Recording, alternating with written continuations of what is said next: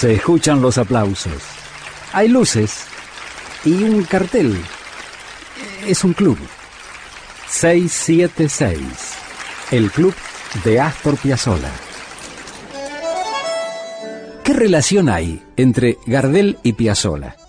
Además de que Piazzolla admiraba la obra musical de Carlos Gardel, más allá de, de admirarlo como cantante, lo admiraba como creador de músicas maravillosas. Gardel fue a, filmar a los Estados Unidos, a la ciudad de Nueva York, donde estaba viviendo el pibe Piazzolla. Piazzolla tenía 11 años, una cosa así. Y llegó en 1933 Gardel para filmar sus películas con la Paramount, como decía Gardel, la Paramount. El papá de Gardel, don Vicente, o sea, Nonino, admirador de Gardel, lo mandó a Astor, que era un chiquilín, para que le llevara de regalo una talla de madera que don Vicente había hecho especialmente. Era como un, gaucho con una guitarra y una leyenda. Piazzolla llegó al departamento en el que se alojaba Gardel y resulta que estaba cerrado. Y en la puerta había un señor en pijama que trataba de, de entrar. Era Alberto Castellano, un músico que estaba con Gardel. Se había olvidado la llave. Entonces Castellano dijo a Astor, pibe, salta. Gardel es el que tiene una bata a pintitas.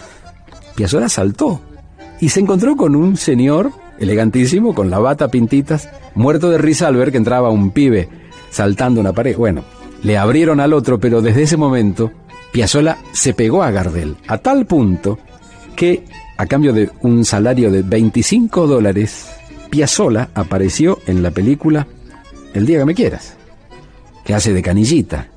Gardel lo llevaba para que tocara el bandoneón en algunas reuniones y le pidió al padre de Astor, a Vicente, que lo dejara viajar con él, como una especie de secretario, porque eh, hablaba inglés perfectamente y Gardel no. Para que, que lo acompañara en ese viaje que terminó en Medellín.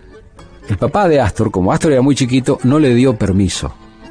Y entonces el lugar de Astor lo ocupó un muchacho que había sido boxeador, José Corpas Moreno, que también falleció en Medellín.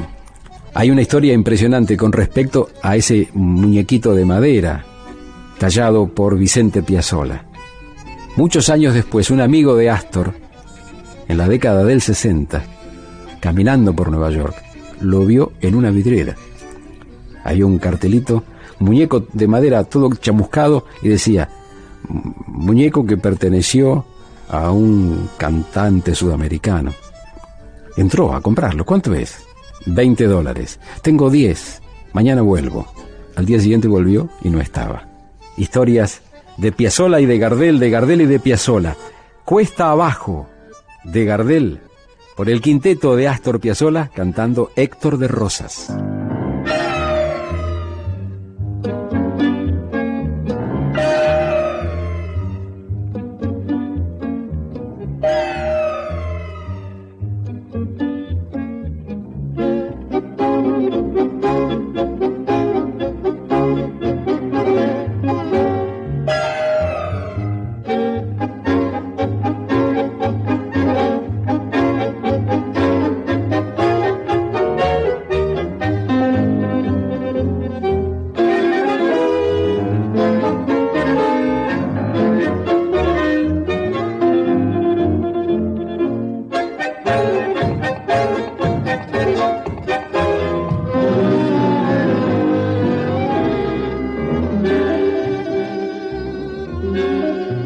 Radio.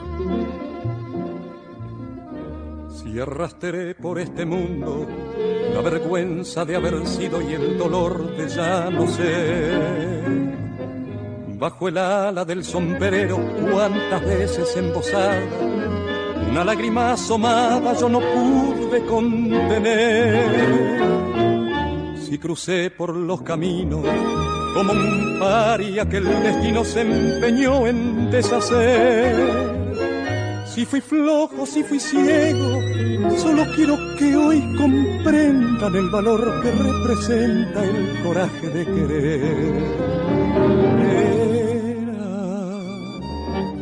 para mí la vida entera como un sol de primavera mi esperanza y mi pasión Sabía que en el mundo no cabía toda la humilde alegría de mi pobre corazón. Ahora cuesta abajo en mi rodada las ilusiones pasadas, yo no la puedo arrancar. Sueño con el pasado que añoro,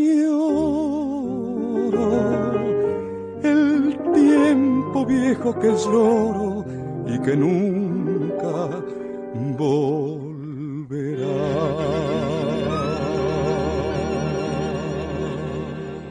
El recuerdo gardeliano a través de Cuesta Abajo con Astor Piazzolla, su quinteto y Héctor de Rosas. Muchas gracias. Gracias a vos, maestro. Gracias por este 676, el club de Astor Piazzolla. Hasta aquí fue 676, el club de Astor Piazzolla. Con Julio Lagos, por Tanguera Radio. Pasión por el tango.